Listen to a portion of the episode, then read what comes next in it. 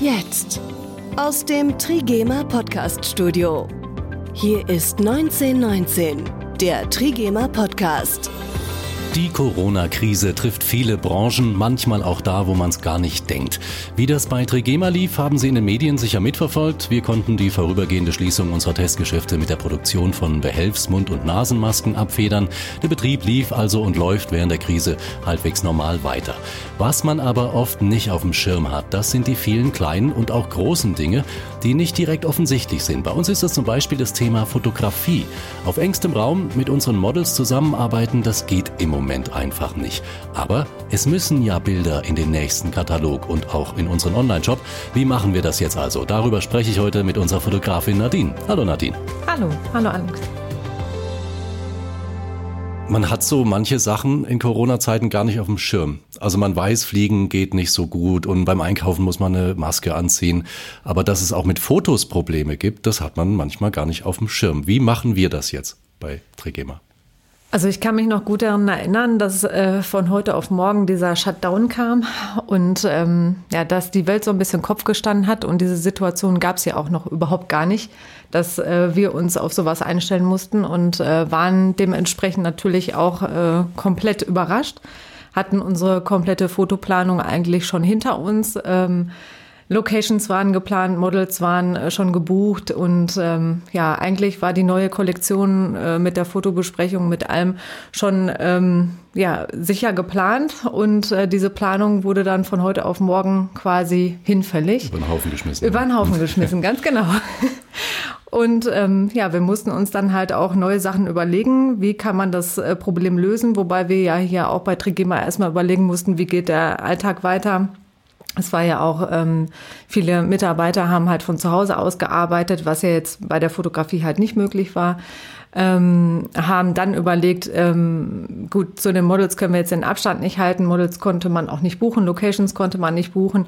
Ähm, wie können wir das Problem lösen? Und haben das dann dementsprechend äh, gemacht, dass wir unsere Schaufensterpuppen genommen haben, farbige Hintergründe, die passend zu den Kollektionsfarben ähm, waren und haben halt darauf dann ähm, erstmal die Kollektion fotografiert und haben gedacht, wenn der Shutdown irgendwann wieder aufgelöst wird, die Sachen gelockert werden, dann äh, ist es halt halt auch möglich, wieder mit Models zu arbeiten.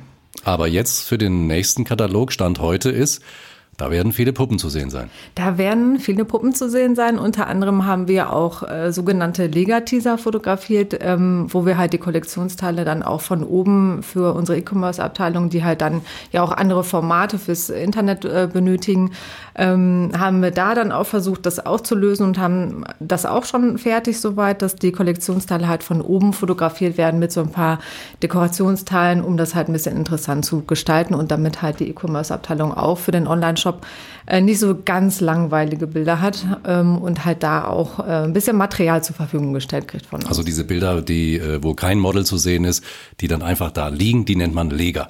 Lega, genau. genau. Lega Teaser ist dann halt der Fachbegriff für Lega, die gelegte Ware und dann der Teaser für die Breite, die man im Internet benötigt, genau.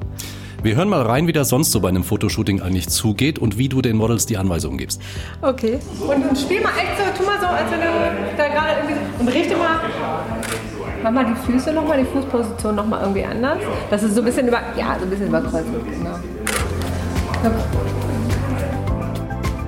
1919, das Interview. Ich habe neulich einen Bericht gelesen, dass einige Fotografen jetzt durchs Fenster fotografieren. Da ist eine Scheibe, äh, also zwischen Fotograf und Model. Wäre das denn für uns nicht auch denkbar gewesen?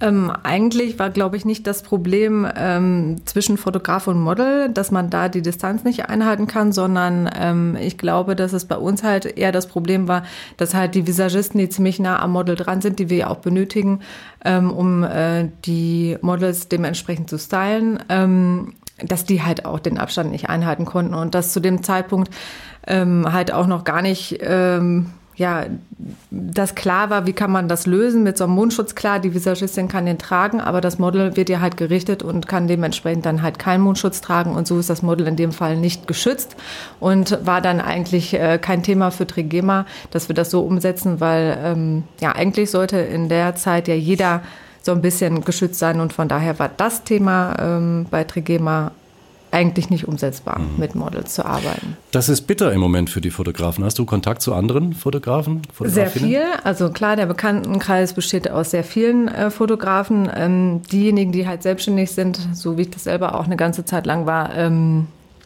ist natürlich sehr hart, weil man, äh, ja, die Einnahmen brechen komplett weg und das, was in der Zeit am wenigsten gebraucht äh, werden, sind Fotos, weil das ist halt ein Luxusartikel. Ähm, die, die fest angestellt sind, wurden über Kurzarbeit bezahlt. Das ähm, habe ich halt auch bei vielen Freunden mitbekommen. Ähm, glücklicherweise ähm, ist damit ja eigentlich schon mal so das, das Grundeinkommen, sag mal, gesichert. Ähm, aber diejenigen, die selbstständig waren, haben äh, bis zum jetzigen Zeitpunkt wirklich noch ähm, hart zu kämpfen, auch daran.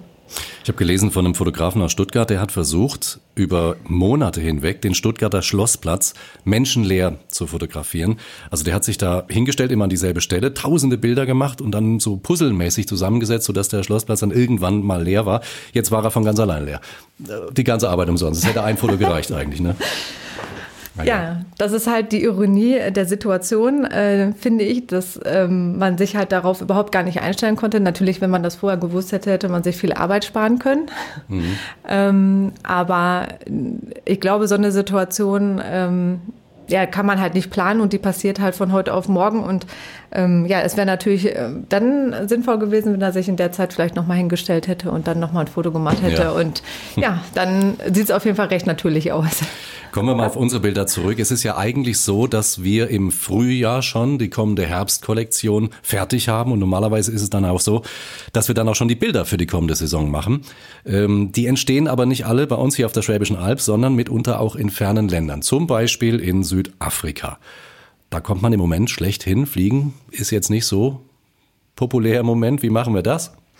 Ähm, das steht jetzt noch in den Sternen, wie es halt im Oktober aussieht. Das ist richtig, dass die ähm, Frühjahr-Sommer-Kollektion halt ähm, im Herbst halt fotografiert wird, was hier im Umfeld dann in der Schwäbischen Alb ein bisschen schwierig wird, weil halt die ganzen Wetterbedingungen und ähm, die ganze Vegetation dann natürlich nicht zu den Fotos passt. Ähm, wir haben letztes Jahr ja die Frühjahr-Sommer-Kollektion auch schon in Südafrika fotografiert. Ich habe das unter anderem auch mit begleitet. Und ähm, ja, also ich würde es mir für das, das, für dieses Jahr natürlich wünschen, weil ich denke, dass äh, das halt von den Fotos her super schön ist, wenn man halt Strandfeeling hat. Und das hat man halt in Südafrika, weil da ja quasi die ganze äh, Saison erst im äh, Oktober, November anfängt und über die Wintermonate andauert. Ähm, also es ist eigentlich konträr zu dem, wie es bei uns halt hier ist. Und deswegen ähm, wandern halt viele Models auch zu den Zeitpunkten aus, arbeiten dann auch von da. Ähm, und ja, genießen Land und Leute und äh, arbeiten halt dann, ich sag mal, von Oktober bis Mai äh, des nächsten Jahres dann halt äh, dort. Und ja, also das ist eigentlich das Land, wo halt am meisten fotografiert wird. Und ich würde es mir auf jeden Fall für Oktober wünschen, aber ja, ob Fliegen und ob das alles umsetzbar ist, das ähm, weiß ja weiß jetzt leider noch keiner. Genau. Ja. Wie findet man denn die Models? Wie findet man die Models? Also wir arbeiten äh, mit vielen Modelagenturen zusammen, ähm, äußern dann auch unsere Wünsche. Wenn wir zum Beispiel ein Sportshooting haben, müssen die natürlich auch so ein bisschen äh, sportlich sein. Wäre natürlich wünschenswert. Ähm, wenn wir dann halt Übungen nachstellen, dass sie auch so ein bisschen wissen, ähm, worum es geht. Ähm, ja, wenn wir Plus-Size-Models brauchen, dann haben wir auch nochmal eine extra Agentur, die uns dafür halt auch Models äh, zur Verfügung stellt. Ja, und dann suchen wir halt im gesamten Team immer so ein bisschen raus, was für Kollektionsteile wir haben und was für Model dann dazu passt. Und ähm, die werden dann halt über die Agentur gebucht. Und äh, in Südafrika gibt es dann ein sogenanntes Fitting zum Beispiel, wo die Models dann halt äh, auch nochmal angeguckt werden, weil wir halt ja von hier aus die Models buchen und dann vor Ort uns die dann nochmal anschauen und halt dann auch schauen, ob die äh, Kleidung an den Models passt, ob die Maße alle so richtig waren. Manchmal gibt es dann auch eine kurzfristige Umentscheidung, wenn das halt gar nicht passt, wenn die äh, Models zum Beispiel zu schmal dann sind und die Kleidung dann nicht passt oder auch andersrum. Und ja, so kommt man an Models. Südafrika, also da stellt man sich einen schönen Urlaub vor. Das ist es ja aber doch gar nicht, gell? Das ist dann Arbeit. Oder hast du trotzdem Zeit, Land und Leute da zu genießen? Oder?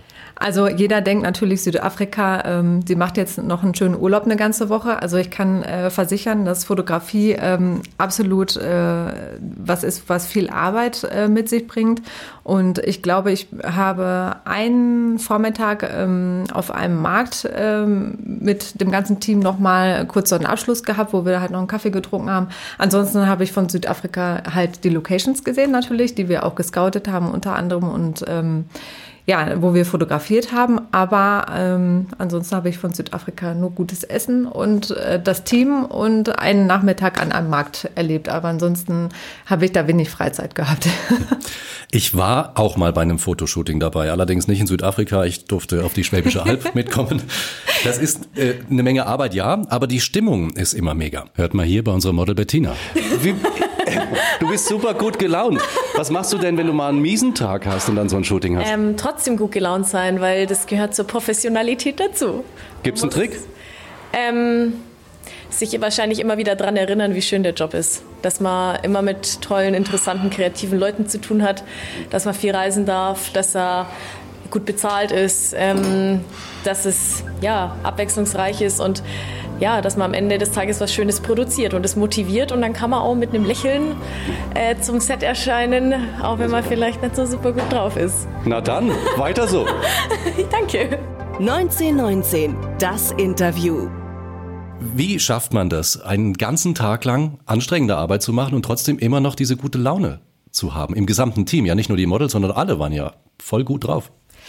Ähm, also ich glaube, wenn man was tut, was man gerne macht, dann ähm, strahlt man das nach außen hin auch aus. Ähm, und ich bin so ein Mensch, ich versuche halt die anderen auch immer so ein bisschen zu motivieren, weil ich weiß, für mich selbst ist es auch mal ein super anstrengender Tag, wenn ich ähm, zurückfahre und im Auto sitze, denke ich mal, pff, wenn man so zur Ruhe kommt, oh, das war aber doch anstrengend, was dir selber beim Fotografieren so nicht bewusst wird, weil dieser Adrenalin, der Spaß, die Leute sind alle locker. Ähm, da merkt man das dann eigentlich nicht so. Und ich finde, wenn man das so transportiert, dass alles lustig und locker ist, dann bekommt man eigentlich auch von ganz alleine gute Fotos, muss ganz wenig Anweisungen geben und ähm, ja, die Models haben Spaß, ich habe Spaß und dann kommen die auch gerne wieder. Und mhm. ähm, ja, das Team macht halt dann in einer, in einer ganzen Zusammensetzung dann, also jeder bringt dann irgendwie auch so eine gute Laune mit. Ich habe es noch nicht erlebt, dass irgendeiner in der Ecke gesessen hat und gesagt hat, oh, jetzt haben wir aber gar keine Lust. Also das war immer ganz lustig. Hast du Fotografieren schon immer gewollt? War das äh, ein Hobby oder wolltest du eigentlich Sozialversicherungsfachangestellte werden ursprünglich?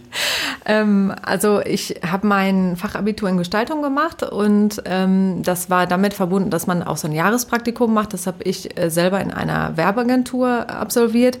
Und wir hatten sogenannte Praktikumsberichte, die man immer, äh, ich sag mal, jedes halbe Jahr abgeben musste, die auch sehr ausführlich waren. Und bei uns in der Klasse gab es jemanden, der sein Praktikum beim Fotografen gemacht hat. Und ähm, komischerweise wollte ich als äh, Erste immer seinen Bericht sehen, weil ich das halt total interessant fand. Und irgendwann habe ich mir überlegt, äh, vielleicht ist Werbung, äh, ist zwar kreativ, aber nicht so ganz das Richtige für mich. Und ähm, habe meine Ausbildung dann als Fotografin gemacht. Ähm, und glaube, dass ich auch das Richtige gemacht habe. Also bin nochmal schnell umgeschwenkt und habe mich dann für das richtige Kreative dann nochmal entschieden. Ich habe auch eine Spiegelreflexkamera zu Hause und ich bin immer voll stolz, wenn ich irgendwelche Bilder gemacht habe mit Sonnenuntergang oder so. Aber das ist es ja noch gar nicht. Das muss man ja wirklich eigentlich können. Was macht denn so ein gutes Foto aus? Was muss denn da drauf? Zum Beispiel jetzt bei einem Sonnenuntergang beim Sonnenuntergang. Ähm, was da drauf muss. Also es kommt halt immer drauf an. Also das wäre halt so eine Landschaftsfotografie, so eine Stimmungsfotografie. Und ähm, wenn man halt mit der Spiegelreflex äh, fotografiert, äh, hat man halt äh, viele Einstellungen. Unter anderem könnte man halt eine Langzeitbelichtung machen, um halt die Stimmung noch ein bisschen mehr einzufangen. Also das ist schon sehr technisch und damit muss man sich dann eigentlich auch ganz gut auskennen. Ähm, wobei halt, finde ich, Technik nicht immer ausschlaggebend ist, sondern eigentlich diese diese Stimmung, die man halt dann ja einfangen will, ist ähm, eigentlich das Wichtigste. Und dafür muss man auch so ein bisschen Gefühl besitzen, um das richtige, um die richtige Stimmung einzufangen. Gibt es da Unterschiede zwischen Modefotografie und Landschaftsfotografie? Ja, sehr große, sehr große. Ähm, bei der Landschaftsfotografie, wie du jetzt gerade schon sagst, Sonnenuntergang oder wenn ich jetzt so an so einen, gerade hier auf der Alp, äh, auf diesen Nebel, aufsteigenden Nebel denke, ähm, da muss man natürlich an Zeiten fotografieren, die nicht so ganz typisch sind. Also da steht man auch schon mal morgens auf um 4, 5 Uhr, um halt Sonnenauf- und Sonnenuntergang zu fotografieren oder um solche Nebelsituationen oder sowas, so über Wasser steigenden Nebel ist ja auch immer ganz schön. Ähm, ja, und in der Modefotografie muss ich halt das ähm, Kollektionsteil eigentlich so gut fotografieren, dass der Kunde sagt, Mensch, das ist doch äh, so toll, das möchte ich jetzt kaufen. Also hm. das ist nochmal irgendwie was ganz anderes zu dem, um eine Stimmung einzufangen äh, in der Landschaft, sage ich jetzt mal. Da müssen auch alle Details drauf, zum Beispiel unsere Trigema Schwinge. Genau. Die sieht man immer schön, genau. dass die auch mit im Bild ist und sehr prominent platziert ist. Ja, aber trotzdem kommt das Bild nicht perfekt aus der Kamera. Danach muss man ja schon noch ein bisschen was tun. Das stimmt. Also wir fotografieren ähm, zum Beispiel einen Kollektionsteil in zwei, drei verschiedenen Situationen. Ähm, wir haben ja einmal den Katalog, den wir bedienen müssen mit den Fotos, aber auch unter anderem ähm, die E-Commerce-Abteilung, die für den Online-Shop äh, die Fotos benötigt. Und ähm, ja, da müssen wir dann halt meist im Querformat fotografieren, für den Katalog meist im Hochformat. Ähm, schauen dann, nachdem wir die Fotos äh, gesichtet haben, wer braucht jetzt quasi was für äh, seinen äh, Bereich. Und dann fange ich an, die Bilder zu bearbeiten. Ähm, dann werden die halt von der Farbehelligkeit nochmal angepasst. Die Kollektionsteile werden genau auf die Farben angepasst. Ähm, die Menschen werden nicht tot retuschiert, das heißt also, ähm, wie man das so im Fachjargon bei uns sagt, ähm, halt leicht retuschiert. Hautunreinheiten werden so ein bisschen das, was die Visagistin vielleicht nicht hinbekommen hat, mal einen blauen Fleck oder sowas, mhm. der wegretuschiert wird. Ähm, aber wir lassen die Models leben. Mhm. Mimik darf sein. Ich habe das mal gesehen. Im äh, Internet gab es mal irgendwo ein Video oder was. Da hat einer mit Photoshop mhm. aus einem, ich weiß es nicht mehr genau, war es aus einem Model eine Pizza oder andersrum gemacht. Oh. Also das sah Wahnsinn aus. Das war ein Originalfoto und danach kam da irgendwie eine Pizza bei raus. Also man kann schon tolle Sachen damit machen. Früher, als es noch Filme in den Kameras gab, da war das äh, nicht oder nur sehr eingeschränkt wahrscheinlich möglich, das äh, nachzubearbeiten. Ist die modernere digitale Technik einfacher geworden? Ähm, einfacher will ich gar nicht sagen. Also ich habe es ja von der Pika auf noch gelernt mit Filmentwicklung und ich glaube, dass es einfach ähm, die Arbeitsaufteilung noch anders ist. Also früher konnte man halt einen Film einlegen in die Kamera, man hatte beschränkten ähm, ja, also die negative Anzahl war halt sehr beschränkt. Man konnte äh, vielleicht mal 12, 24 Bilder machen. Heute kann man 150 Bilder machen. Ähm, der Fotograf musste damals den Film selber entwickeln, musste schauen, welches Bild ähm, nehme ich und quasi die Bildauswahl wurde über so Negativstreifen gemacht. Ähm, heute kann man, kann der Fotograf halt viel kreativer arbeiten. Er kann auch sofort am Bildschirm hinten sehen, ist die Belichtung richtig, ähm, stört irgendwas im Bild. Wenn man das hinterher retuschieren wollte, musste, dann war das sehr aufwendig und das musste man auch können, weil es wurde wirklich mit Pinsel und Farbe hinterher mhm. nochmal nachretuschiert. Und ähm, das war halt auch mit enormen Kosten verbunden, deswegen haben die Leute das meistens dann auch nicht machen lassen.